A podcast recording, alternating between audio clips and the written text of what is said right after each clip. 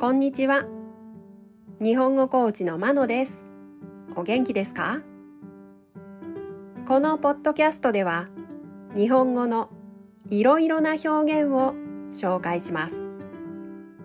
このような表現を知っていると、相手が言っていることがもっとわかるようになり、あなたが言いたいことがもっと言えるようになります。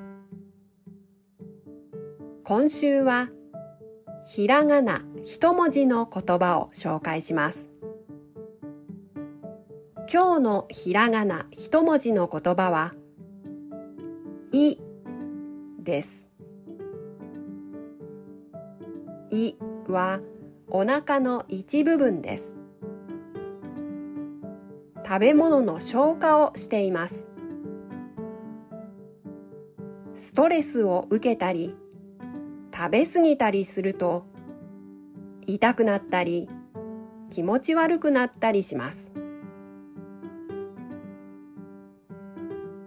例文です。1先週から胃の調子が悪くて病院に行ったらストレスが原因だって言われました。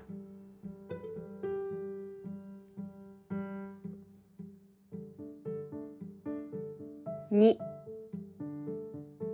私は胃が弱いので辛い料理には気をつけなければいけません。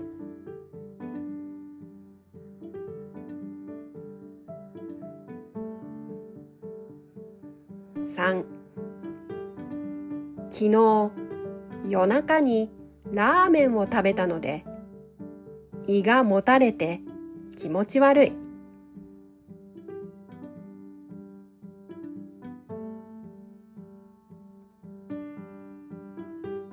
いかがでしたか？次回もひらがな一文字の言葉を紹介します。では今日はこの辺で。さようなら。